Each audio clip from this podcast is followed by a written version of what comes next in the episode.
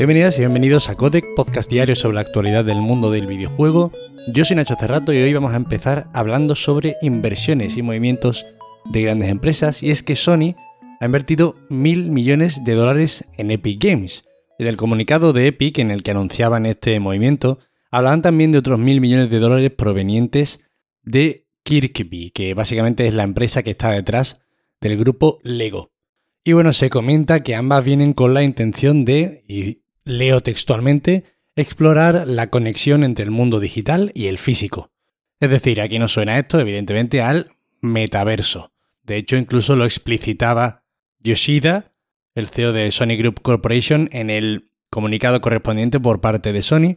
Pero de verdad yo creo que, aún así, o al menos quizá es lo que quiero creer, diría que la cuestión más que metaversos, bueno, aquí se está invirtiendo en una compañía con un crecimiento incontestable, Estamos hablando de Epic Games, tiene franquicias que son éxito absoluto a nivel mundial, tiene un motor gráfico que probablemente sea el que más se use en los próximos 5 o 10 años y tiene muchos proyectos y colaboraciones y posibles juegos a futuro que pueden ser pues muy importantes. Entonces entiendo que al final es una inversión en una empresa con un crecimiento muy importante y en las herramientas que tiene esta empresa, ¿no? Pero bueno, como siempre, creo que hay que introducir en cada comunicado la palabra mágica metaverso, igual que anteriormente era NFT, para que los inversores duerman tranquilos por las noches.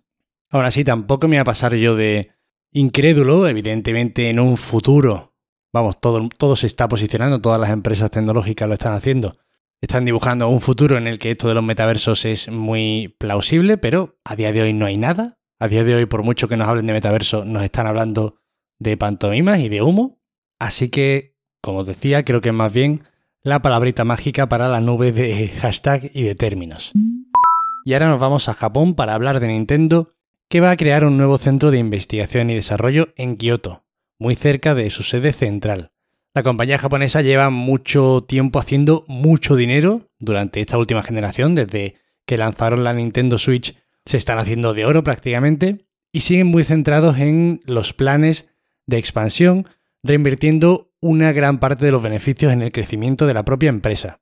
Además, siguen apostando mucho por el desarrollo interno, por el desarrollo en Japón, y en este nuevo centro parece ser que se trabajará para potenciar pues tanto herramientas de desarrollo como el propio hardware de los futuros dispositivos de Nintendo y otras vías de investigación que conoceremos en el futuro. El juego en la nube ha generado en 2021 más del doble de lo que generó en 2020, según detalla el informe de Newzoo, un centro de análisis e investigación del mercado referente a los videojuegos, en 2021 se habrían contabilizado unos ingresos de 1.500 millones de dólares, frente a los 671 millones de 2020. Además, desde el propio centro señalan que este crecimiento todavía tiene recorrido, vaya que esto solo acaba de empezar y que va mucho más debido a dos factores sobre todo. Primero, la escasez de componentes, que parece que no tiene fin nunca. Se hablaba hace no tanto que este sería el último año de escasez, puede que se alargue también durante 2023, aunque esperemos de verdad que en 2023 ya esté la cosa normalizada, pero bueno, este era uno de los factores, mientras que el otro, pues la iniciativa de tantas compañías de llevar el streaming de videojuegos a televisiones. De hecho, incluso se destaca, por ejemplo, hablando de últimos acuerdos que pueden bueno, vaticinar posibles movimientos en industrias o dar pistas ¿no? de lo que se va a hacer, comentaban la adquisición de Parsec, la plataforma de streaming, por parte de Unity. En cualquier caso, parece claro que el juego en la nube está creciendo. Fijaos que es una de esas cosas que yo no noto mucho a mi alrededor y imagino que le pasará lo mismo a mucha gente.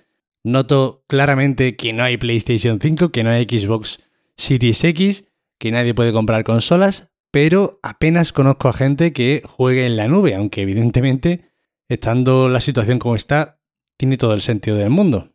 Esperemos que este empuje a nivel económico sirva para que mejoren mucho estos sistemas y que se pueda jugar sin apenas lag, que se pueda disfrutar, que el PlayStation Now salga bien y que, bueno, que sea una opción verdaderamente interesante. Porque si se hace bien, al fin y al cabo puedes tener acceso a hardware puntero y verdaderamente eh, a nivel corporativo, a nivel empresarial, ya se utiliza muchísimo esta computación como servicio, ¿no?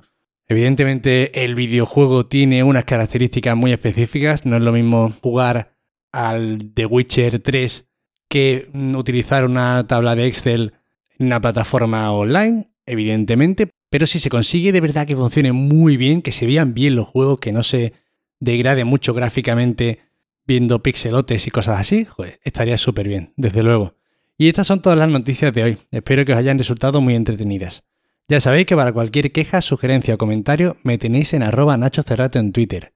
Agradeceros como siempre de corazón que estéis ahí al otro lado escuchándome y deciros que probablemente no haya más podcast durante esta semana porque me voy de vacaciones, que además ya las merezco, llevo desde agosto sin parar. Así que seguramente vuelva el lunes después de Semana Santa, que sería el lunes 18 de abril. De nuevo, muchas gracias por estar aquí conmigo, ya lo sabéis. Espero que sigáis ahí cuando vuelva dentro de una semana. Que disfrutéis mucho si tenéis vacaciones. Yo entiendo que al menos en España jueves y viernes os caerá. Y que juguéis mucho. Nos vemos muy prontito. Hasta luego.